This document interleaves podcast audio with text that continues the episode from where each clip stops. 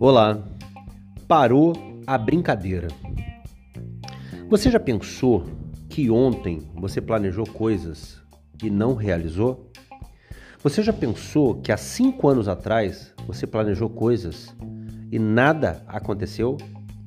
Você ainda pensou que ontem, quando você acordou, você criou metas, estabeleceu objetivos e olha hoje, o que, que restou?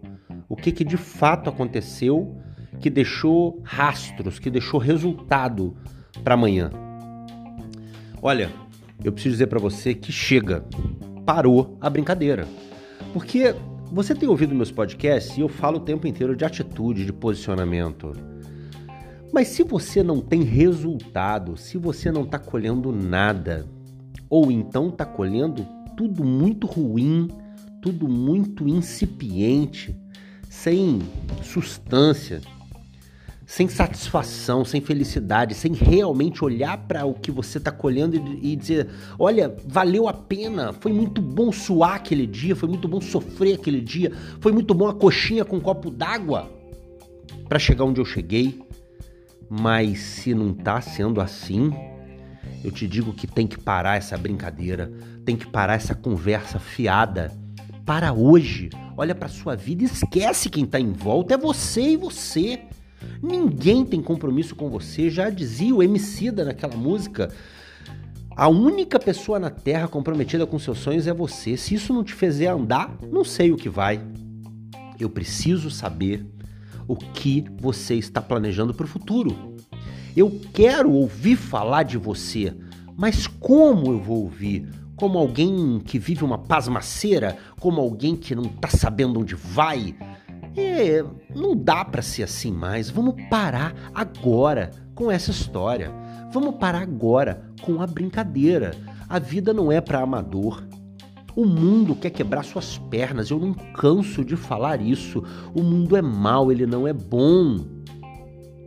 O que você está fazendo para se armar, se organizar, e vencer a cada batalha do dia, cada batalha a cada dia, para que no final você possa dizer: a guerra foi vencida, eu estou colhendo frutos extraordinários, a vida é uma só, ela passa rápido. E você, o que está fazendo? Eu estou efusivo hoje porque são três horas da manhã de sábado e Deus não me deixou dormir. Ele falou: acorda, porque tem gente precisando acordar para a vida e não acordar do sono. Vai lá e faz o que você tem que fazer. Olha, Deus criou o mundo e disse: funciona. Ele é a inteligência suprema de Deus. Então você precisa gerar desequilíbrio. Ouça, é uma lei do desequilíbrio, uma coisa que eu tenho trabalhado há há mais de um ano escrevendo a respeito para deixar um legado. É a lei do desequilíbrio. Entenda o que eu estou dizendo. Esse áudio, esse podcast vai ser mais longo um pouquinho, mas aprenda com isso. É um ensino que eu quero te dar. A lei do desequilíbrio é muito simples. Na verdade, nem é tão simples assim. Para poucos que já utilizam mesmo sem pensar na teoria, é muito simples, mas para outros não. Entenda bem uma coisa: se você entende que o universo se equilibra, se organiza, se há um bombardeio no Japão na Segunda Guerra e depois ele se torna a maior potência, uma das maiores potências do mundo, você acha que é porque um bocado de pessoas se reuniu e falou: vamos dar a volta por cima? Somente? Ou você entende que o universo olhou para aquele lugar e disse: preciso reorganizar, preciso reequilibrar, e aí uma força sobrenatural foi concatenando, conjuminando forças, interesses e poderes para que aquilo se levantasse de forma sobejada. Se você botar isso na sua cabeça, você vai entender que quando você desequilibra, quando você tira de você e dá para o outro, quando você mostra para o universo que está deslocando força, energia, poder, dinheiro de você para o outro, ele automaticamente se organiza para te devolver, ele automaticamente se organiza para repor o que foi tirado, repor o que foi subtraído. Pelo amor de Deus, entenda isso, bota a cabeça para funcionar. É muito mais coisa entre o céu e a terra do que a gente pode imaginar. Então vamos botar a sabedoria de Deus em prática, sabedoria divina, vamos botar nossa inteligência brilhante que a gente usa tão pouco. Vem comigo. Parou a brincadeira.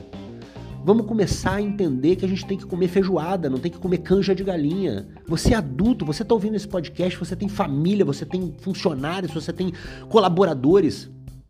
Ativa a sua mente proativa, ativa a sua inteligência acima da média e vem comigo.